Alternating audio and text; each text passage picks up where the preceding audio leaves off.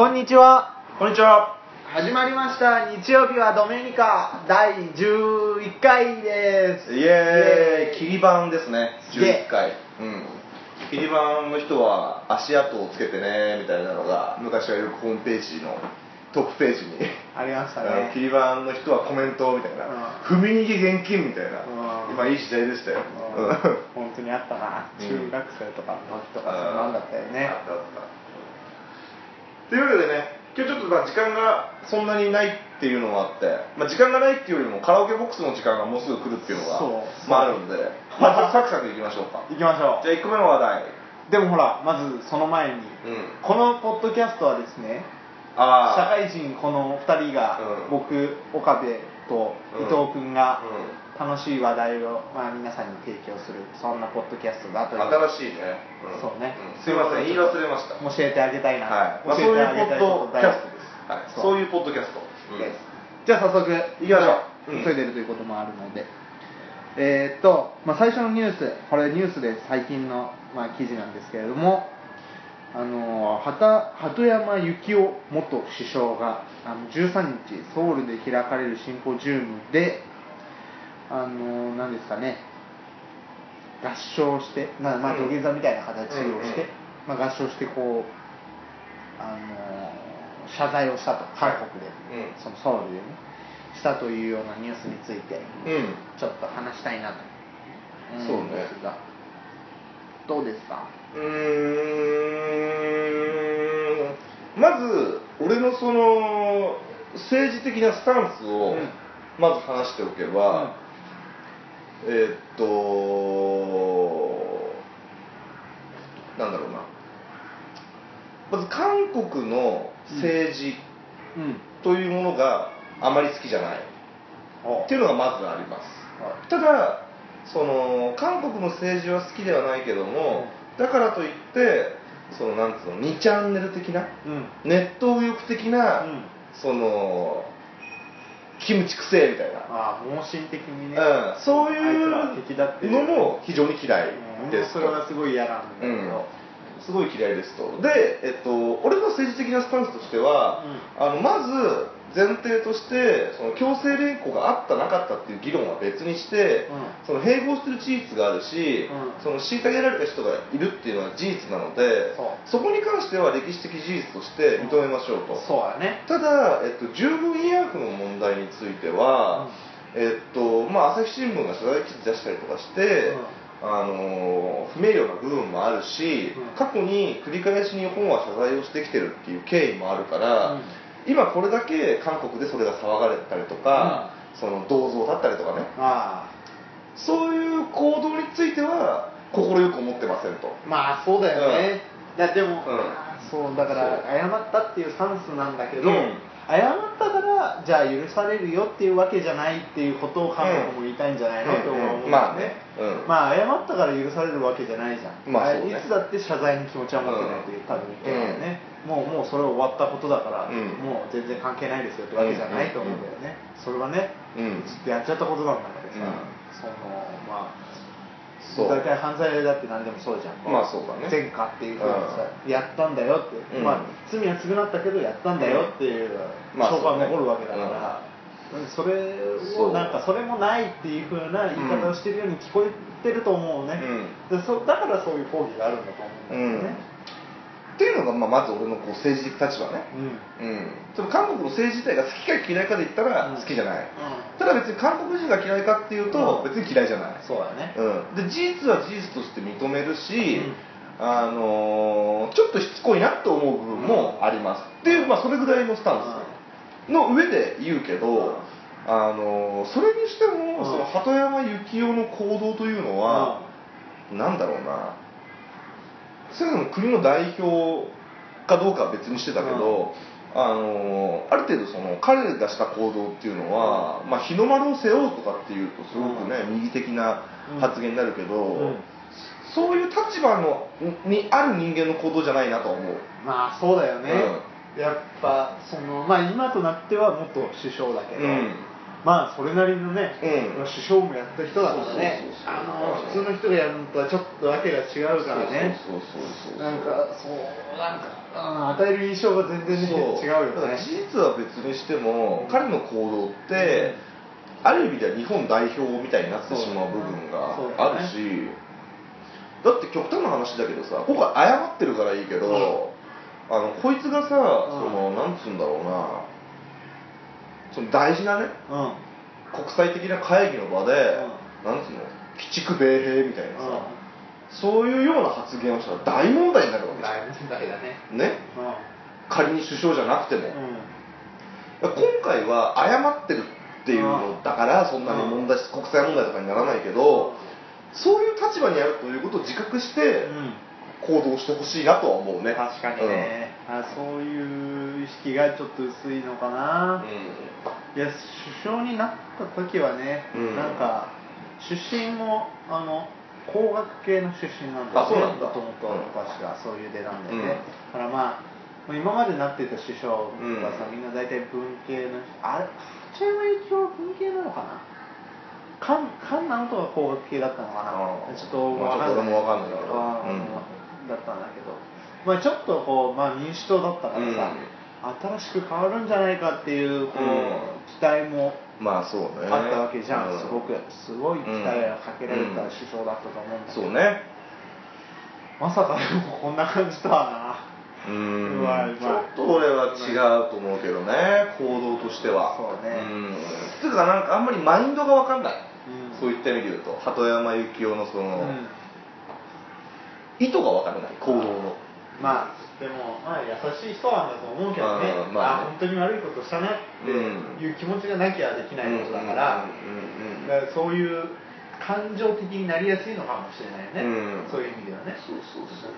別に言われたからやる人じゃないと思うんでうんさすがに。そうね。言われたからこうね膝をついていたりするわけじゃない、うん。まあ思うところがあってやったんだろうけど確かにこうあこういうひどいことがあったんだなっていうことを自分の中で思ってうん。ややることやったことだと思うんだよねそれは、うんうん。うんでもまあやっぱりね一国の一国の主じゃないけど、うん。まあそういう立場にいた人だし、うん。そういうことをもっと考えて行動する人だかそうだね。ら、あんまり自分の中に出てきた感情だけじゃなくて、他のことまで考えて動けなきゃいけないよね。そうだね。そうそういう感じかな、うん。気持ちとしては。そうそれは大いにある。でもどうこう、まあ、ちょっと最近あるじゃん、うん。こうチョンみたいな。うん。チョンみたいなのがあるじゃないですか、まあ差別的なことはまあそうそうそうしょっちゅうあるよね。そうそうそうそう。あのなんだっけあいつ。前ほら橋本とさ、橋本？うん、大阪市長の橋本とあーなんか対談かなんかしててさあったね暴言吐いてたやつ、あのーさ桜井そうそうそうそう。なんかうん在日韓国人を許さない会あーそうそう会そうそう長でしょそうそうそうあんなのさうん。どういうことなんだろうね。いやもう本当になんかさ2チャンネルでああいうこと書いてるやつがそのまんま出てきたみたいな やつだったじゃん。うん。富田新地に帰れーみたいなさ、ななんでそういう発想になるのかはちょっと不思議だけどね、うん。なんかまあインターネットとかになっちゃうと、うん。顔も見えないし、うん。なんか面白半分で、うん。こそうね。ううんバカ野郎って言ってるようなところはあると思うんだけど、うん。それをこうまあテレビにまで出てきて、うん。会見をしてまでさすごいよね。本当に実質的な行動で示すっていう、ん。何が嫌なんだろうね。そんなにこう実害ある？あるのかな？もうでもまあその人にしたらもうあるって言うしかないからまあ例を挙げてるんだろう挙げたりするんだろうなんかさやっぱだから前もちょっと話したけどやっぱインターネットって怖いよね。怖いというかさ、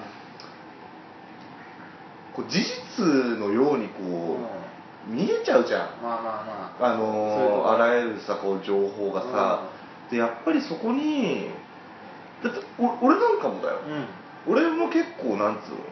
そのさ良識派だと自分では思ってるから、うん。そんなにこう感情的に何かをこう、ね行くタイプじゃないと思ってるけど、うん。それこそそういう韓国人を許すなみたいな、ような、うん。そのソース記事みたいなのばっかり見てると、やっぱなんか腹立ってくるもんね。まあまあまあ。そればっか見ちゃうと、あそうだね、うん。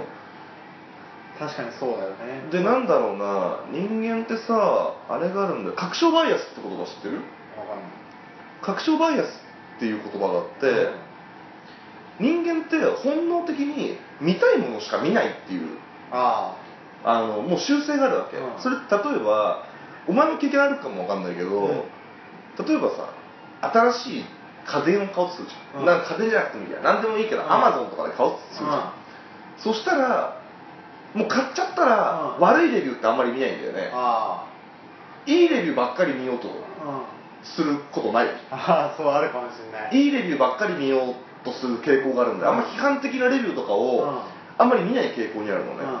それってそういうのを確証バイアスって言うんだけど、あの自分にとって、やっぱりほら、うん。買って正解だったでしょっていう気持ちになりたいがために、うん。うんそういう情報ばっかり求めちゃうっていうのは人間の習性としても心理学上あるんだよ、うん。まさにそれなんだけどさ、なんかこうもうなんだろうな。もう韓国とか中国にとって、悪いこいつら悪いやつなんだっていう情報しか集めなくなるし、うん。それしか見なくなる、うん。まあそうだよね、うん。絶対こうまあそれは悪いところもあるもんな、うん話は。なん。だってそうそうそうそうそうそう。なんだってな、うん。どんなことでもでもまあそうやって集めていくと、うん。それが全て見えてきちゃうもんな。そうそうそうそう。集まってくる情報がやっぱ、インターネットがあるおかげで多いしね、うん、なんかさこう中間的な意見っていうのがお前らにないのかってすごい思う。それはそれっていうのと、うん。これはこれっていうのって俺すごい大事だと思うわけよ、ね。だからこの韓国の取材に関しても、うん。この部分とこの部分は、もう深く頭を下げますと。うんうんでもこの部分は俺は謝んねえぞみたいな。うん。のも俺ありだと思うわけよ、うん。ここは別にうちも悪いかもしれないけど、うん。そっちも悪かったよねみたいな、でもなんかさ必ず国際的な部分とかになるとさ、まさに2チャンネルとかになるとさ、絶対謝んないか、全部謝るかみたいな議論になるじゃん、まあそうだね。なりがちじゃん、うんそうだね、うん、でなんかそういった意味で一つ例で挙げるとさフジテレビがあるじゃん、うん。割と最近叩かれてるじゃないフジテレビ。ね。で俺はまず前提として、うん。フジテレビあんまり見ないのね。うん。でなんで見ないかって言ったら、要するに番組が面白くないから見ないわけよ、まあまあそうだよね。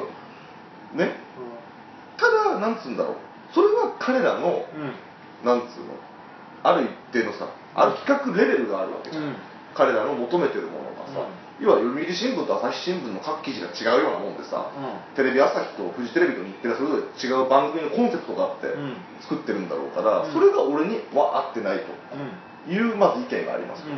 フジテレビの番組ってあんまり面白くないなっていううん。意見がまずありきなんだけど、なんか ねなんかこう顔を不買するみたいなさ。え？なんか顔が、うん。顔の不買運動って知らない？ああなんで？それなんでなのあれってなん俺もちょっと忘れちゃったけど、なんかの番組のスポンサーなんだよ顔が。あそうなんだ。フジテレビの番組うの、ん。だから顔を購買するみたいな話だったと思うよ確か。ええ違ったかな？いやわかんない。うん。だったと思うよ。ええなんかこあそんなの？うそれとこれとは別だろう。別にフジテレビがつまらなければ、うん。そもそも見なければいいだけの話、うん。だと俺は思ってるからさ、んまあでそれはそうだよ。選択肢があるわけだからさ、うん。それをなんかフジテレビを潰してやるみたいなさ、うん。でもあるよねうん。あるよね。ななんでそういう発想になっちゃうんだろうみたいな、うんフジフジテレビの親を殺されたみたいなさ。本当だね。そういうのがねすごい分かんないし、うん。さっきも言ってたように、うん。ふざけてやってたらいいんだよ。うん。100歩譲って、うん。やめない方がいいと思うよ、うん。でもあなんか今ここをさうんか乱させたら面白いことになりそうだから、書き込んでやれみたいのはいいんだけど、なんか本気でそう思ってるようなやつらもさなんかいっぱいいそうな感じじゃん。そうだよね。それこそああいう桜井とかがテレビに出てくるとさ、こいつら本当にそうやって思ってんのみたいな、ネタじゃなくみたいな。さ そういうのはそうだね。そういうのがすごいあるね、うん。俺の中では、本当うん、見てて見苦しいしね、ああ。うん、そうだね、うん。でもまあそん。なに腹立てることなのかなと思っちゃうよね、そうそうそう。よくね、あのよく言われることなんだけどさ、要は日本には差別があまりないと、うん。うん外国に比べて、うん。まあ、外国っていうのも先進国だよね、でやっぱりほらアメリカとかだってさうん。いまだにその黒人への差別とかさ、やっぱ奴隷を使ってきたっていう経緯があるからね、でも差別大国ってされてるよ日本は。国際的ないろんな基準から見たらね。あでもなんて言うんだろうな。そのなんつうの？あのまあ、例えばそのうん。黒人差別みたいなすごい強烈な差別じゃなくても、うん。なんか、まあ、なんて表現したらいいのかな、まあ、ここ細かいこう、うん。事項で見てったら差別大国あそうそう。だからよく日本が言われるのは差別は少ないんだけど、仲間外れが多いっていうすごいすごいよく使われる表現なんだよ。あ日本って、ああの日本ってうん。必ず誰かが嫌われてると、うん。うんそのその狭い世界でもそうだし、うん。広い世界でもそうだけど、うん。必ず誰かが仲間外れにうん。合ってるような、うん。まあ、社会だよねみたいなのが、まあ、よく言われるんだけどさ、うん。まあだからねあとね俺一個もう一個すごい嫌いなのがあってさ、あの嫌いというか、まあ、俺はまあ日本が好きなわけよね、日本っていう国決して嫌いじゃない、うん。あの好き基本的には好きなんだけど、なんつうんだろうな。日本はこうなんか譲り合う文化みたいな。うん。うん美徳みたいなのがある,、あるじゃないですか。そうだね。どうなのかなって思うわけ、えー、それがなんかちょっと。いやっていうかなんか思うのかそうじゃないと思うんだけどそうじゃないというかそれが美徳じゃないと思う純粋にコミュニケーションが下手くそなだけじゃないかって俺は思ってるんだよ。あ要は自分の気持ちをうまく伝えられてないだけなんじゃないかって思うわけ。でそれによってなんだろうな。ストレスを感じてしまったら、うん。それって俺も美徳じゃないと思うんだよね。ストレスを感じずにうん。それができるんだったら、うん。それは素敵なことだと思うけどで俺それにストレスを感じてるからこそ、匿名掲示板がここまで流行ると思うんだよ。うん匿名掲示板要はだから2チャンネルだよね。うん。要はさ外人ってさ全然ネットだろうが顔出し OK 住所 OK みたいな感じじゃん。そうだね。でもだからさ日本ほど匿名掲示板って流行ってないんだよね、でも日本って基本的に掲示板とかそういう SNS とかって、うん。まあ、今 Facebook がうん出てきたのもあるけど、うん。でも登録数はやっぱ海外の人多いんだよね、あのーやっぱ匿名がすごい流行るじゃん。そうだね。やっぱりこうさで顔が見ですごいえげつないじゃん。2チャンネルとか見ててもさ、だからさみんなどれだけ、うん。この普段の日常生活の中でコミュニケーションにストレスを感じて、それを要はううん鬱屈した思いを吐き出してるわけでしょ？あそこに。っそうかもねていうふうになっちゃうと、うん。それと俺も美徳でもなんでもないと思うんだよ、確かに。そう言われれば。だってその場では「うん。あいいですよ最後の1個、どうぞうん。どうぞどうぞ」うん。って言ってって、うん。譲り合ってるんだけど、うん。ネットでは、う今日欲しいものがあったのに買えなかったみたいな、うん。あのババアみたいな まあ。ことなわけじゃん。まあ。だからなんかその日本人が奥ゆかしいみたいうん。なのは俺はあんまり好きじゃない、まね、まあただ素直に、うん。さあの泥棒が少ないとか、うん。スリが少ないとか、うん。落とし物をしたら帰ってくるとか、うん。それは素敵なことだと俺思うわ。そうだね。要はなんつうのかな共感覚というのか、なんだろうな人のうん。気持ちを察するみたいな文化は、それ察する力が。そう。でそれっていうのもてて要はさ言わねえんだよ。うんそうだね。察してどうにかってことだよね。そう。日本人は言わないんだよ、うん。察してほしいんだよ、ね。うだから察する能力が高いの、うん。だから察す能力が高いイコール、うん。想像力があるんだよね、うん。だからその財布が落ちてる、うん。この財布を落とした人がう困ってるだろうなって素直に思うじゃん、きっと焦ってるだろう。きっと困ってるだろうっていう風な想像をまずするじゃん、うん。ね外人っていうのは言うから思ったことを、うん。あんまりこう人の気持ちを察しないんだろうね、うん。まあ多少欲しいだろうけど、いや思ったなら言えよみたいなうん。文化があるからさ、うん。だからで俺そそれはそれでいいと思うの、うん。それはカルチャーだから。アメリカ人のカルチャーがあってイギリス人のカルチャーがあって日本人のカルチャーがあるからそれは違くていいと思うんだよ、うん。何が優れてるとかって、うん。ただそのただ言えてないことを、日本人は奥ゆかしい文化だみたいな。素晴らしい民族だみたいな。のがちょっと気持ちが悪いっていうか、まあでもなんかこれうんやっぱ自分を肯定していないといられないっていう気持ちもあるんじゃないまあまあまあね、うん。でもなんかもっと誇るべきことはあるんじゃないかなと思うけどね、う別にそのそこって俺逆にんうん。ウィークポイントだと思ってるからさ。それ、ねなんてまあポジティブシンキングの方がいいんじゃないの？結局日本人はコミュニケーションが取れない、ちょっとダメな民族だって思うよりはそういうふうな言いあ方をそれ極論じゃん。していたいっていうそのポイントポイントじゃないんだよ。そこは例えばまあ弱点かもしれないけど、ねい言い方を変えれば、でもなんかこういい風に見ていたいっていう気持ちがあるってことなんじゃないの？わざわざそこが弱点ですよ弱点ですよって言って、うん。何でも物をこう口に出しちゃう出して言うような文化にするのがいいのか、ああそれはね発想が全然違くて、えっとまずそのアイデンティティを形成する時って、うん。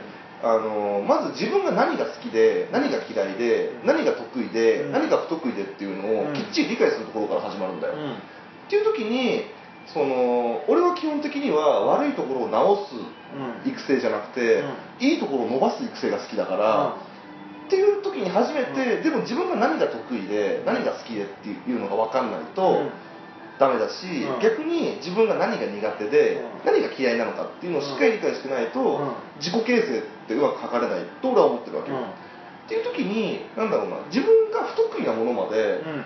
それが素晴らしいものだっていう必要はないと思っててもっと他にいい部分があるからその部分で日本人としてのアピールをすればいいんじゃないかなと思うてかそうすることによって何が起きてるかっていうと、俺みたいにうんちぐはぐさを感じちゃうんだよ。うん。あのなんか一方ではうん譲り合う文化が素晴らしいって言ってるのに、うん。2チャンネルのような場所では鬱屈した思いがうん。その譲り合ってるがために鬱屈した思いがそこで爆発してるわけよね、っていうのにすごいちぐはぐさを感じるからなんかそのもっともっといいところいっぱいあるしさ、うん。うん。いいところはいいところでもやっぱよくわかんないけどそのちぐはぐさが結構面白いってことない？え？このにあの日常生活でこんな、うんね、悪口あんまりみんな言わないのに、こううん。掲示板の中を覗いたらうぞうむぞうが渦巻いているそこを覗く面白さみたいな、まあまあまあまあまあね。でも面白いか。あの怖いもの見たさみたいなので見てる分には面白いけどあの総論で言ったら、うん。俺は不愉快だけどね。そうなんっていうん。俺は不愉快。全然建設的じゃないじゃん。まあまあそれはそうだけど、なんかそれこそだったら嫌いいのにって思うしただどうしても言えない時だってあるからさ、だったらなんなんかもっとこうなんか他の発想ができないのかなって思うよね、うん。少なくともその2チャンネルに、うん。たくさん書き込みをそういうネガティブな書き込みをしてる人たちがうん。人生を楽しんでるとは思えない、うん少なくとも。まあまあまあ。そうかもね、じゃあこの話題は？うん。なもともと何だったんだっけ話題？えだから鳩山さん。ああそうだそうだそうだそうだ。ね。そういうことまあそこに関しては意見が大体おおむね一致したねうんそうだね。ん。あの政治的立ち位置も大体同じぐらいだったからね、まあそうだうん。これあのー人によっては殴り合いとかに発展する可能性あるからね。あの公共の電波で。ああまあそうかもしれない、はい。次のじゃあ話題いきましょうか。次の話題いきましょう。うん。なんだっけ？次の話題は、うん。あのー東京オリンピックのあ話題そうあのーちょっと前にね第あのー8回とか7回とかぐらいの時に、国立競技場のね。そう建設費の話はしたんだけれども、まあまあその頃からちょろっと出てた感はあったんだけど、まあ話さなかった、うん。この東京オリンピックのロゴ？ロゴね。エンブレム。ロゴの問題についてうん。今度は話そうかというところです、いやお前でも見てないんでしょ？あいや見ました見ました。見た？あのはいロゴ。まあ似てるよ。似てる？しあの段階ではまだ俺も、うん。まあでもどこにでもあるようなマークなんじゃないの？ってそう。だから似てるっちゃ似てるけど似てないっちゃ似てない、でもなーっていうぐらいだっていうのは確かにあった。そうただ最近になってさ、まあ当然そういうことがあったからやり玉にあげられるじゃないですか、そうだね。デザイナーが、それもちょっと見たんだけど、うんあの相当これまでも東洋じゃなかろうかとうん。言われるようなデザインがまあ相当こじつけっぽいものもあれば、これはパクったろって いうのも結構あって、うん。なんかそういうのが分かっちゃうと、あれも東洋だったんじゃないかっていうふうにこう思ってきちゃうけどね。そうだよね。でまあでそれこそさっきほらこうなんだっけ自分の欲しいものだけしか集めないっていう情報をね、うん情報を集めないっていうところもあるかもしれないよね、うん。もうほらあそうね。そうね。その人のデザインの似通ったものだけ、うん。全部のトータルの中から見たら、うん。ほんのちょっとかだったかもしれない、うん。かもしれない。けど、はいまあこう東洋っぽいのだけこうより集めていっちゃったらこんなにあるじゃないかってうんなっちゃうから、でそこの真実は僕ニュースを見てないし本当かどうかは分かんないけど、まあね。だからなんだろうな。東洋もすごい難しい問題だなって俺は思ってでてもまあデザインとかさ、まあ、絵とかさ、うん。まあ、歌とかさ、難しいよね。難しい。なんかもうだってものすごく歴史があるからさそんなん探したらさ同じものなんか出てくるし、うん。例えばあの研究科学のこう研究だってそうだよね、同じ発想する人ってさうん。一、人じゃなくて大体3人くらい、まあそうだね。あのうん。いるって言われてるんだよね、こう同時にノーベル賞取れるような研究でも、う同じところで同時にうん。研究が始まってるってこともある、どこで一番先にこうそうそれが結果が出るかそう結果が出るかっていうことがうん。結局問題だけど、うんでも発想自体は同うん。じぐらいの発想がこう,、うん。そうね。何箇所かで出るわけだから、デザインだって他のものだって、うん。芸術的なものだってそうだな。絶対出るからさ、そうね。全く同じじゃなくてもうん。似てしまうっていうことはあるんじゃないかと思うんだけどね、あとやっぱりさ、まあ、そういう本当に同時多発的な、いわゆるこうシンクロニシティとうん。言われるような現象もあるだろうし、うん。あとやっぱりさ無意識化でさ、うん。それを見たことがあったりとかしてさ、うん。やっぱこうそこから着想を得てしまうみたいなことも、まあそれはそうだよね、うん。自分の経験の中から出てくるものだもんね。そうそうそうそうあると思うけど無からは生まれてこないよね。で中にはほらさやっぱオマージュっていう方ってあるわけじゃん。うん。ね、うん。オマージュとか、うん。これから着想を得ましたとかさ、うん。まあだからなん難しいけどね、うん。ものすごい非常に難しい問題だと思うよ。こういうのは。だってその結局は現地を取るしかないわけじゃん、うん。パクりましたっていう意見が出てこない限りはさそれは永遠に謎なわけだからさ、そうだね。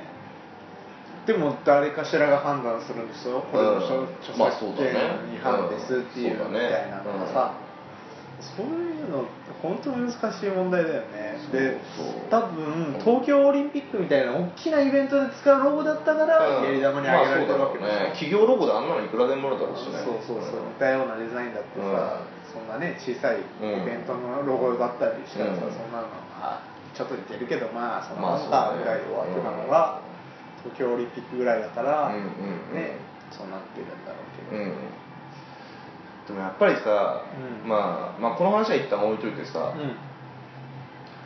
実際にパクってるケースがあるとするじゃん。うん。やっぱムカつくんだろうねパクられた方パクられた方。どう例え例えばだよ、例えばさ、う俺とお前が小説家だったとしてさ、んうん俺とお前が飲んでてさ、うん。俺がさ今度こういう話書こうと思ってるんだよ、うん。みたいなことを言ってさお前が「へーってうん。聞いてて後日お前がその内容で作品を発表したらさ、まあムカつくんだろうね。あー。あそれ確かにそ,、うん。それはちょっと嫌かもしれない。例えばじゃあ、うん。さもう自分が大成しててさ、うん。でいいこう、まあ、ものを作品を作っててさ、でそれがこうじゃあそれの偽物がこううん世の中に出回っちゃうのが嫌かどうかっていうことなんじゃないの？今の話の中だと。例えばロゴとかの話もさもうもうすでにあったものを、あのなんだろうまあもう模擬されたものでしょ、う今のうん。ロゴの話だと。だからだから例えば自分が大成してデザインを作ってて、うん。それの偽物を作られちゃっているっていう状況だよね、そうだね。そううん。そうだったらどうなの？例えばまだ発表してないものを取られちゃったらまあ。それは嫌じゃん。それは嫌な気持ちはすごくあるよ、でももうあ自分分かった。じゃあじゃあこういうことじゃない？あの真ん中で、うん。二人とも真ん中で、うん。じゃあ「スラムダンクをうん。俺が書いてて、でお前「スラムダンクを読んで、ん。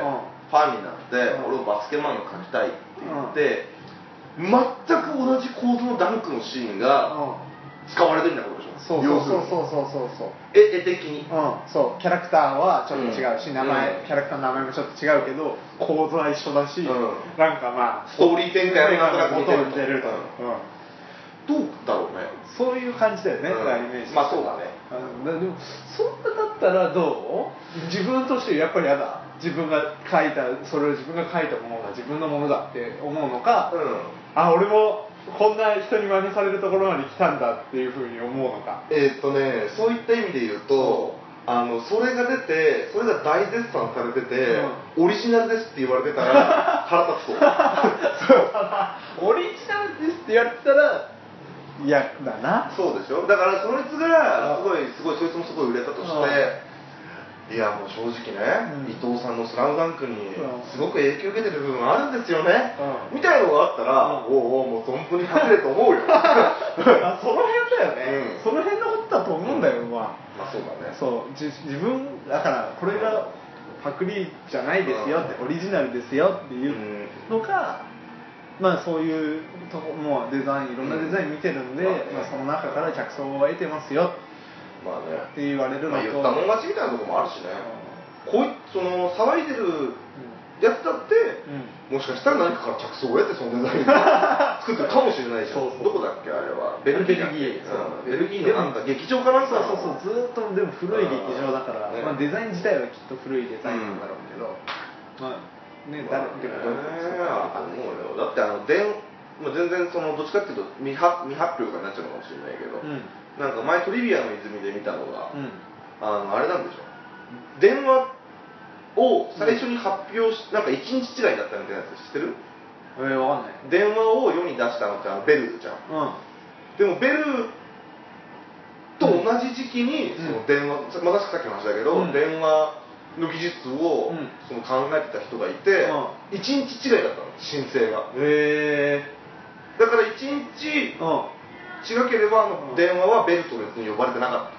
へでその人はすごい楽観したんだけどその人はファックスを作った人 すごいな。うんその人がファックスを作ったの。へえすごい電話ダメだったから、うん。電話じゃなくて文章を送れるよう。にしようと思ってすごいよねうんすごい、なんかファックスのそのき起源みたいなのを作った人みたいな感じだったよそのトリビアの泉で見た時はね、へえそう一日違いとかっていうこともあるわけだよね。そうだよね。難しいけどまあもう時期で言ったらもうずっとね、ベルギーの方が古いだろうから、それは言えないけど、うん。ねでもパクリで思い出したんだけどさ、うん。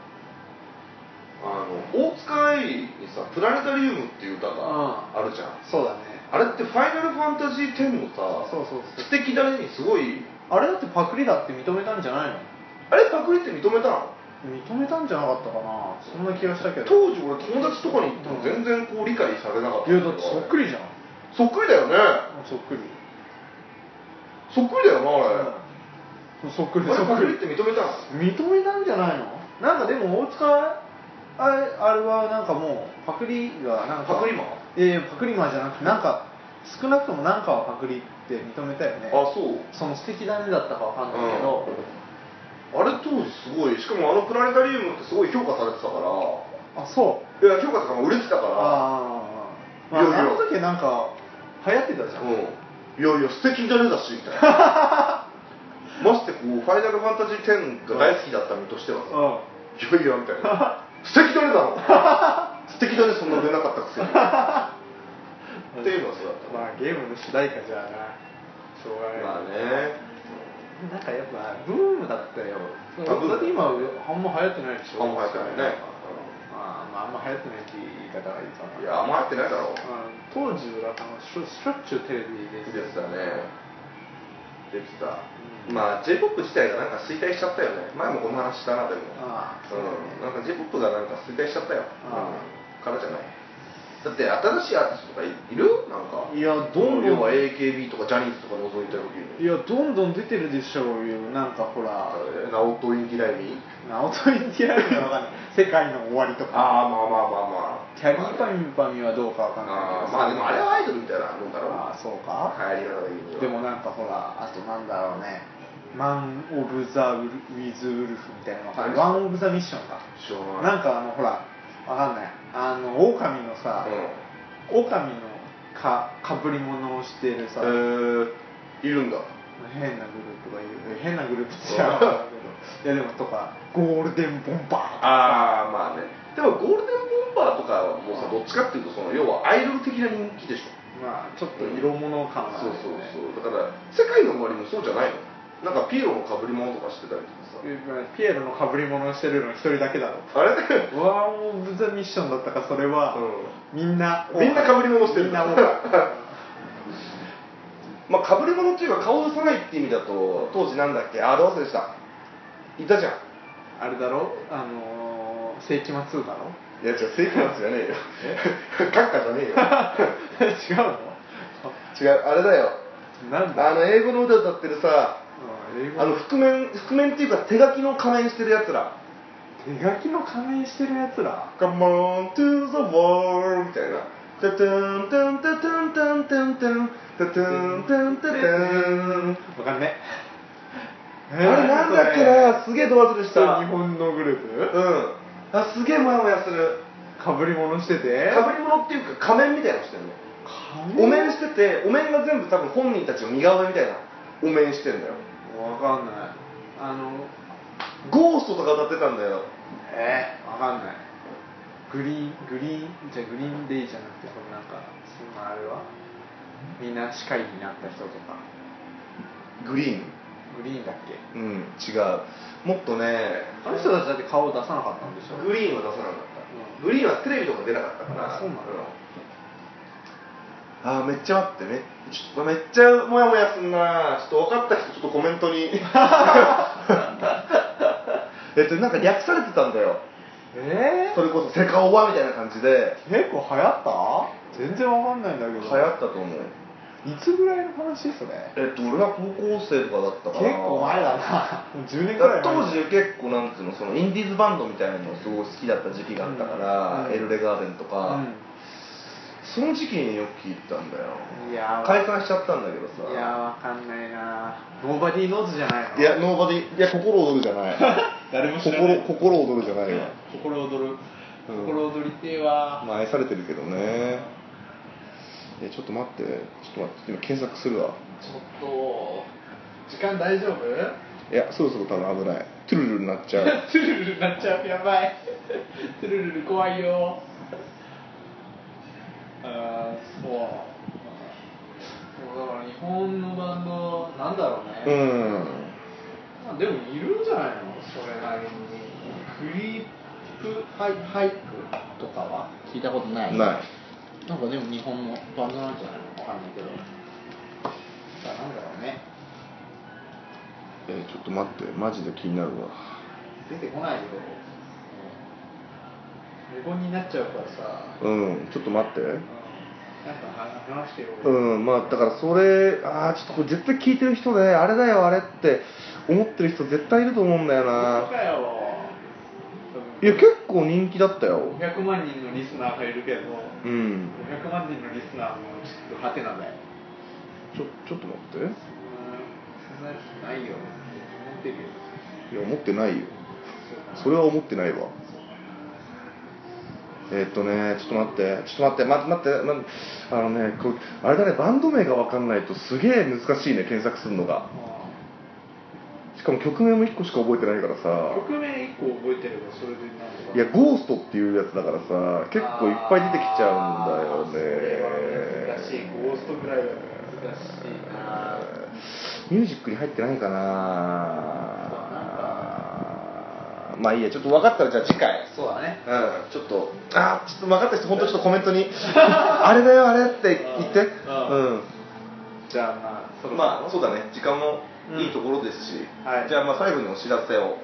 はい、えーっとブログとインスタグラムとツイッターをやってますのでぜひぜひあの、うん検索をして日曜日はドメニカと検索をしてくれれば、日止めです、はい。通称は。出てくると思います。はい。じゃあよろしく。皆さん楽しく見ていただきたいと思います。これをアップする頃にはもう涼しくなってるのか？まだ暑いか？いや暑いだろうな。9月になるのこれって。そうかもな。9 8月？いやまあ8月かな。まあまだまだ暑い日が続きますのでそう。体調には気をつけてうん、いや残暑残暑ですよ絶対。そうだね。暑い暑い、毎日暑いということで小さん、はい。面白いこ一言。と一言言ってくださバイ。いさようなら